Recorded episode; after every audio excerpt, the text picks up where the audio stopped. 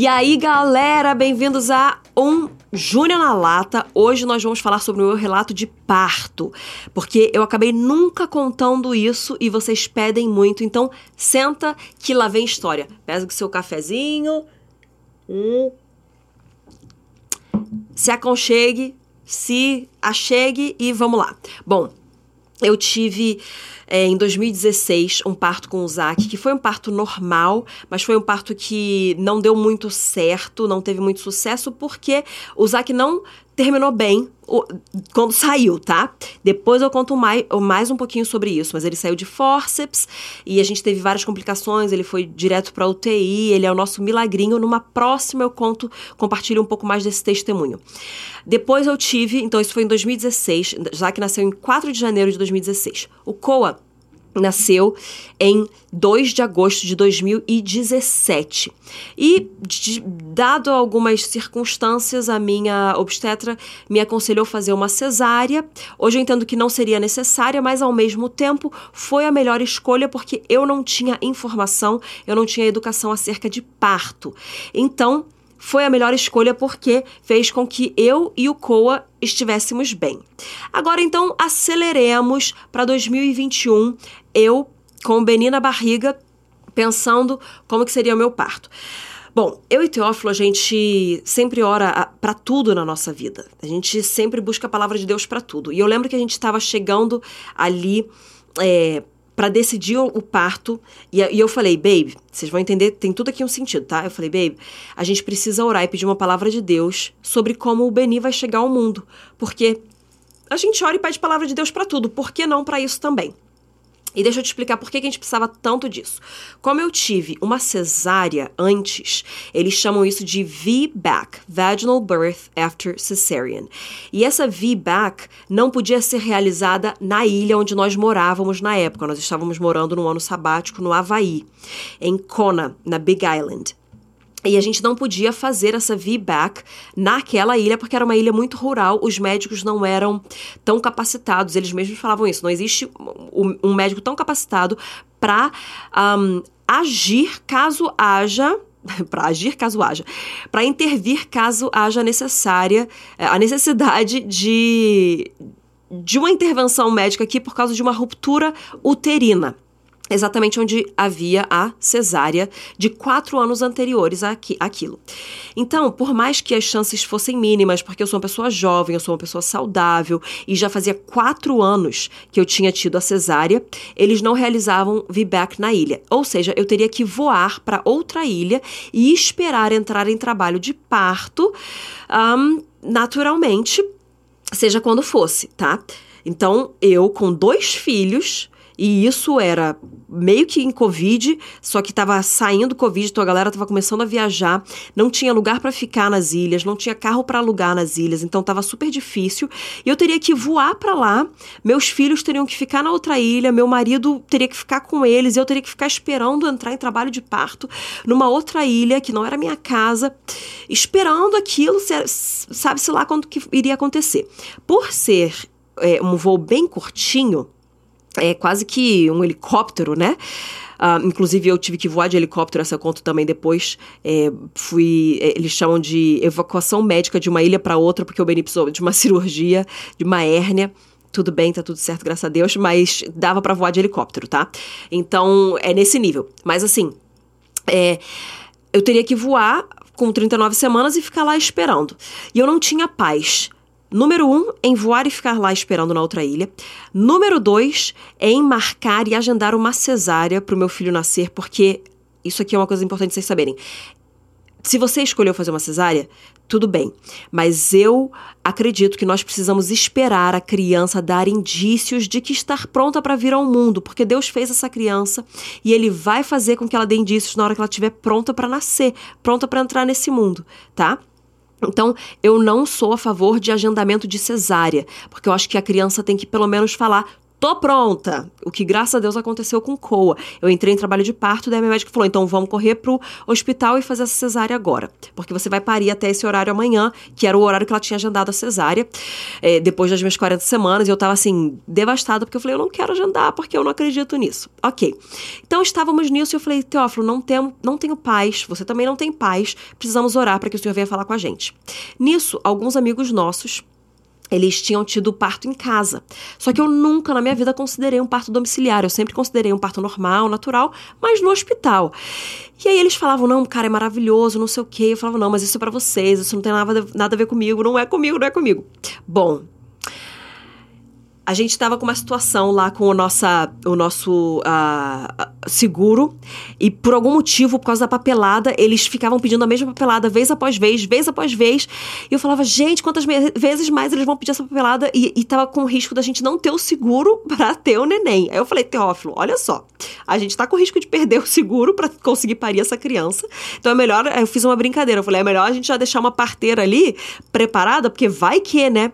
E nessa, pasmem, nessa piadinha que eu fiz pro Teófilo, entrou uma semente no meu coração do parto domiciliar, que é o home birth. Aí uh, foi coisa de duas semanas. Aquela sementinha entrou, eu falei, não, não acredito que eu estou considerando um home birth dentro do meu coração. Não acredito, não é possível, Júnior, não tem nada a ver com você. Na verdade, tem tudo a ver comigo porque é a forma como Deus desenhou, lindo, maravilhoso. Anyways, Seguindo. Então a gente começou a orar, e aí começou a crescer no meu coração. E eu compartilhei com o Teófilo. E aí ele ficou meio em choque, mas começou a crescer dentro do coração dele. A gente começou a ter paz em relação àquilo, a gente começou a ter expectativa, sabe aquela esperança assim que você fala, cara, mal posso esperar para ver isso acontecer. Comecei a ter isso. Aí eu conversei com a parteira e aí a gente sentiu a direção de Deus, a gente teve palavra do Senhor, a gente orou muito, teve convicção e decidiu ir nessa direção. Bom, então acelera pro dia do parto, tá? Então eu contei toda essa preparação para vocês entenderem o que que nos levou a fazer esse parto domiciliar, esse home birth, lá na banheira da nossa casa em Kona, Havaí, Big Island, 2021, julho. então, começou. Um, eu lembro que eu até. A minha família estava meio preocupada com esse parto, então eu queria. E minha família ia estar tá lá Pro, não pro parto em si, mas para quando o neném nascesse. Então eu queria que o neném nascesse antes para eu não ter que lidar com a atenção da família. Então eu tava ali tentando fazer de tudo para acelerar, mas eu sou uma pessoa que, graças a Deus, não adianto nenhum nenhum dos meus partos foi antes do tempo, todos vieram ali nas 40 semanas. Então, é, não dava, não funcionava, porque é o meu corpo, são meus filhos, é a genética, é assim que funciona. E aí eu tava ali tensa, tensa, tensa. Eu lembro que um dia eu fui para um médico ele deu umas ajustadas na minha coluna e tal. E ele falou, cara, você. Ele foi muito usado por Deus. Ele falou: você precisa let go. Você precisa largar a mão, deixar, soltar, para que é, as coisas aconteçam na hora certa. Você precisa simplesmente. Uh, ficar calma, sabe? Aí eu falei, ok, é isso mesmo. Então eu cheguei em casa e esse foi dia 19 de julho, era uma segunda-feira eu cheguei em casa, eu comecei. Eu, eu, acho que os mais velhos estavam com os meus pais nessa hora, o Teófilo saiu. Cara, eu tava sozinha em casa, só eu e o Beni na minha pança. Foi aquele, aquele presente de Deus.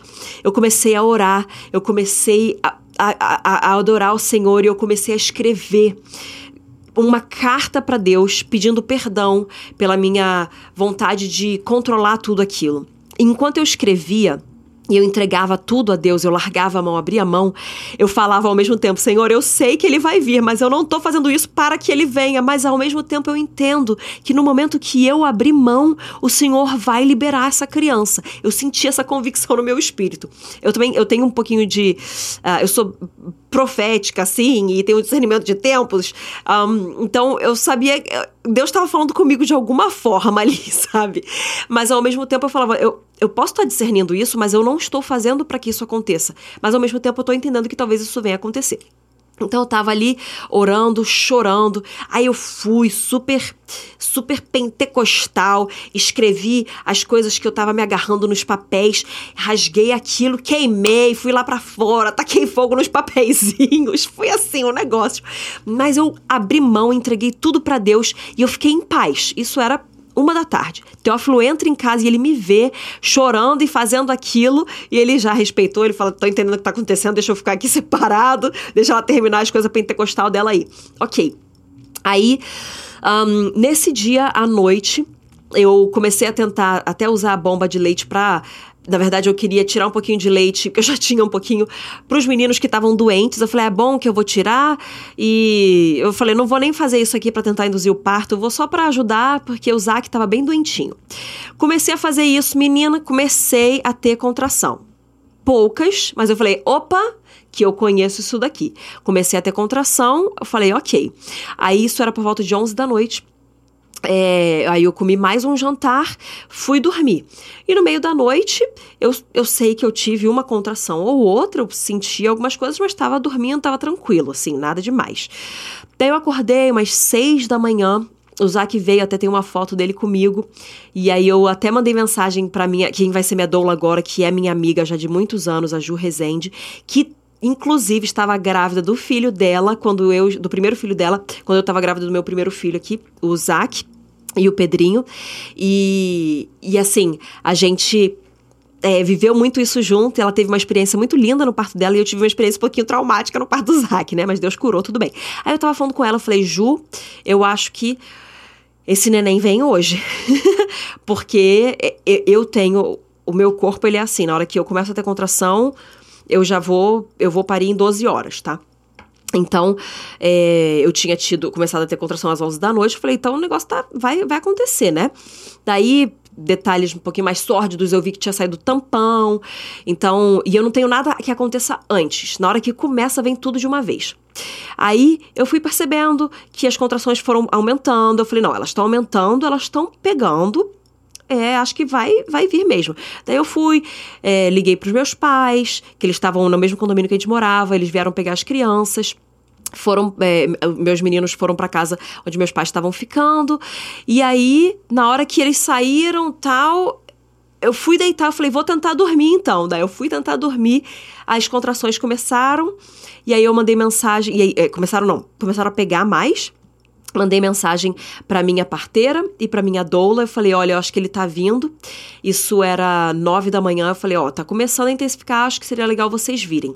Aí elas chegaram nove e meia da manhã. No que elas chegaram lá, eu já tava. Eu já tinha começado a, a, a, entrar assim na onda ali do negócio. Eu falei, gente, já não tô nem mais sabendo muito o que tá acontecendo. É, e e começaram as contrações. Daí eu fiz uma mistura de. Eu tava no, no chuveiro, apoiada na bola, apoiada assim com, a, com, a, com as mãos e a cabeça, assim. E, e aí depois elas chegaram, aí me levaram pra banheira, eu fiquei um pouquinho na banheira, daí depois elas me mandaram sentar no vaso, porque é bom para ajudar no desenvolvimento ali do parto. Depois eu deitei na cama um pouco. E aí quando eu fui pra cama, eu lembro que eu quase desisti eu falei, não tô mais aguentando, é muita dor, é muita dor. Eu não sabia mais o tempo que tinha passado. Depois eu fui ver, era perto das 11. Então foi 9 e meia quando começou a pegar. É, mais assim, perto das 10, quando eu, tipo, quando começou a doer mesmo.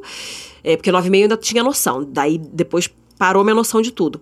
E aí eu falei, gente, não tenho, não tô entendendo, não sei, não, acho que eu não vou conseguir. Aí eu olhava para minha parteira chorando e eu falava, me desculpa, I'm sorry, I don't think I can do this. Eu acho que eu não vou conseguir, me perdoa. E ela, it's okay, tá tudo bem. E ela era uma mulher cheia do Espírito Santo, guiada pelo Espírito Santo. Eu tinha a minha parteira, a doula, a doula tá ali para servir a esposa e também o marido, mas tá ali para ajudar a esposa e meio que para traduzir para o marido. E tinha mais duas uh, enfermeiras lá que estavam adorando Jesus e orando o tempo todo. Então era uma equipe de quatro mulheres maravilhosas. Um, e aí uh, eu tava nisso, eu tava quase desistindo. Era umas. Acho que era onze e meia, talvez mais. Ou mais perto de meio-dia, porque foi, foi acho que uma hora depois que o Beni nasceu. E aí eu tava nisso e eu, tipo assim, gente, não sei se eu aguento, não sei se eu aguento. Daí ela falou assim: tudo bem, se quiser a gente vai.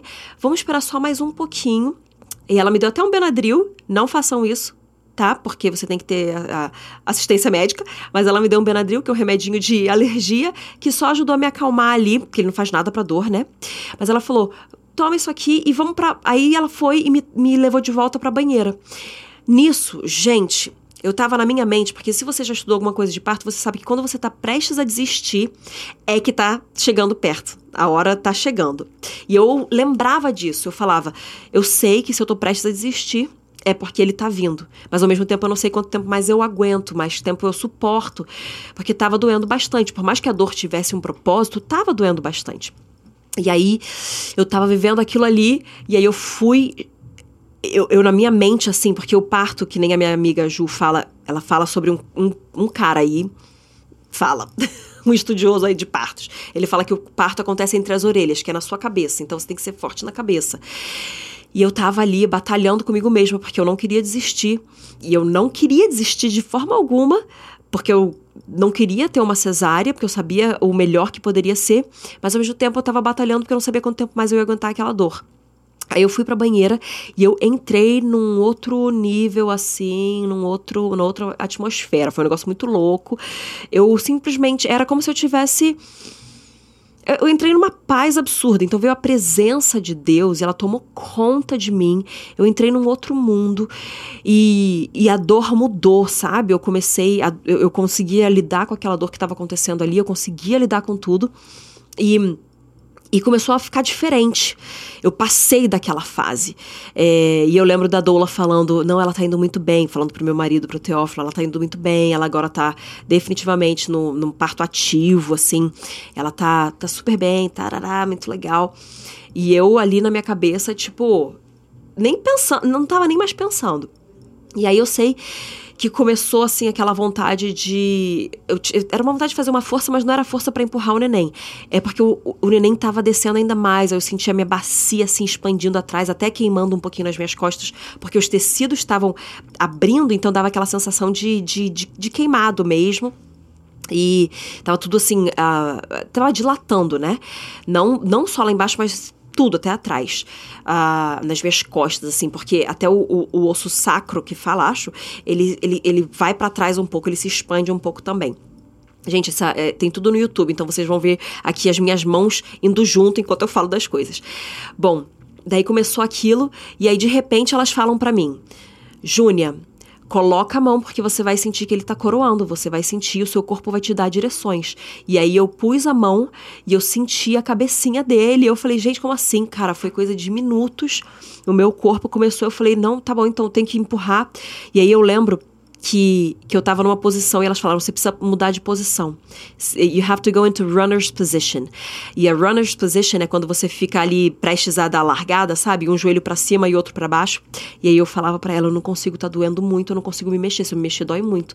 E ela olhou para mim, ela era Lily, o nome dela, uma das enfermeiras. Ela olhou e ela falou assim: I need you to do this.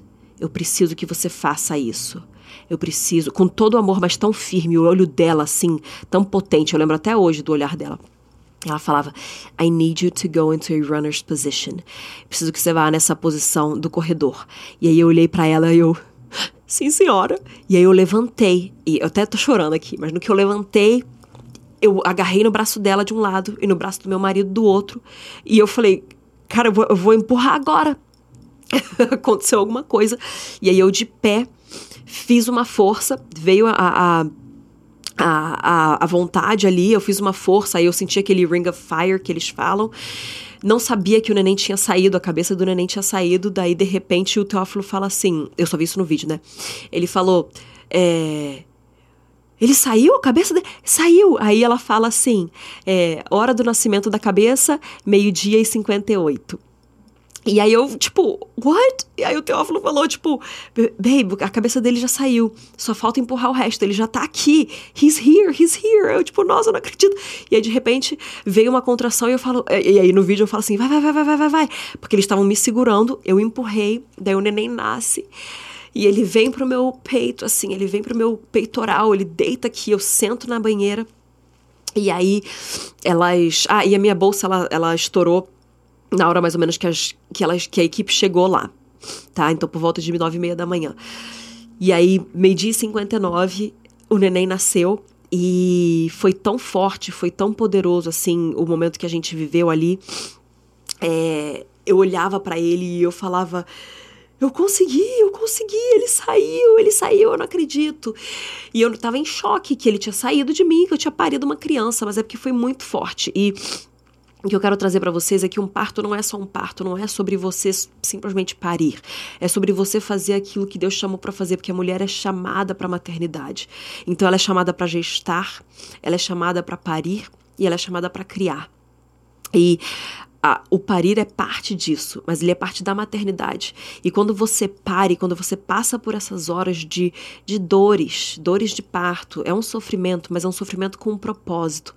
E você vence aquilo, você se prepara também para a criação daquela criança.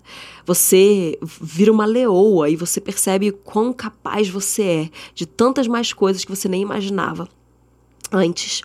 É, depois daquilo você percebe o quão capaz você é. E aí as suas forças, elas, elas são renovadas. E o que eu cresci naquelas três horas, três horas e meia de parto, eu não cresci nos três anos anteriores, sabe? Eu não cresci é, em tanto tempo... É, vivendo ali, buscando coisas, mas eu cresci naquele momento que eu dependi do Senhor e que a o poder do Espírito Santo tomou conta de mim e que eu me venci. Eu fui além daquilo que eu imaginava que eu era capaz. E naquele, na, naquelas três horas eu cresci como mulher, eu cresci como filha de Deus, eu cresci como mãe, eu cresci como esposa. E o meu marido, ele esteve comigo o tempo todo e eu falo que ele pariu comigo. Ele só não sentiu as contrações, mas ele esteve ali agachado junto comigo, segurando na minha mão. Ele levou meus socos, meus apertões, porque na hora que vem a dor você, você, você soca alguma coisa, né? Mordi o dedo dele, coitado, não sabia, vi nos vídeos depois. Mas ele estava ali comigo, é, suportando as dores ali junto comigo. Isso foi muito importante, porque na hora que o neném nasceu, e ele nasceu na nossa casa, a gente tinha autoridade plena sobre aquele lugar, a gente tinha um dizer em tudo que ia acontecer. Ele, ele pôde pegar o neném, ele orou pelo neném, ele consagrou o Beni ali naquela hora. E eu ali junto com ele, e o Teófilo orando por ele, o Teófilo chorou, recebeu o Beni, e a conexão que ele teve com o Beni foi tão tão mais pronta até do que a que ele teve com o Zac e com Coa, porque ele passou pelo parto comigo. Ele não só assistiu ao parto, como ele fez no Zac, não por maldade nenhuma, mas é porque ele estava no hospital, ele não era tão bem-vindo, né? Mas no parto do Beni, na minha casa, ele viveu o parto comigo. Então, é, foi muito poderoso, foi muito forte pra gente e, e tudo que aconteceu em nós como família depois desse parto foi transformador. Então, por isso que eu queria trazer para vocês esse relato de parto, que eu nem sabia que existia, mas as pessoas falam. É, porque eu sei que isso vai, vai te alcançar, vai, vai falar com você e eu espero que te inspire a buscar viver é, um parto de acordo com aquilo que Deus te falou, sabe?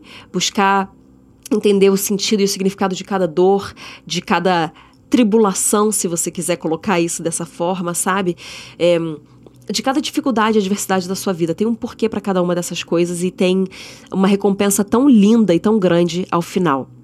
E, e, era só o início da nossa vida ali com, com o Beni, mas que fez toda a diferença na gente. Então, que você venha estudar, que você venha se informar, que você venha saber é, e tomar uma decisão um, a partir de uma escolha eh, de educação, sabe? Educação para dentro daquilo que você está buscando. E a cesárea ela é uma benção quando ela vem para salvar vidas, mas ela não é a primeira opção para gente sabe? A primeira opção é o jeito que Deus fez. E quando a gente precisa de uma intervenção médica, glória a Deus que existe a cesárea e vem para salvar muitas vidas, tanto de mães quanto de filhos. Glória a Deus por isso. Mas que você venha então ser instigada a, a buscar esse parto de acordo com aquilo que Deus tem para você Espero que isso tenha falado ao teu coração, que Deus te abençoe muito e compartilha. Eu nunca fui tão vulnerável assim, mas compartilha com mães, futuras mães, pessoas que estão pensando em engravidar e que possa abençoar a vocês. Um beijo, fique com Deus e até o próximo capítulo aqui, próximo episódio aqui. até mais.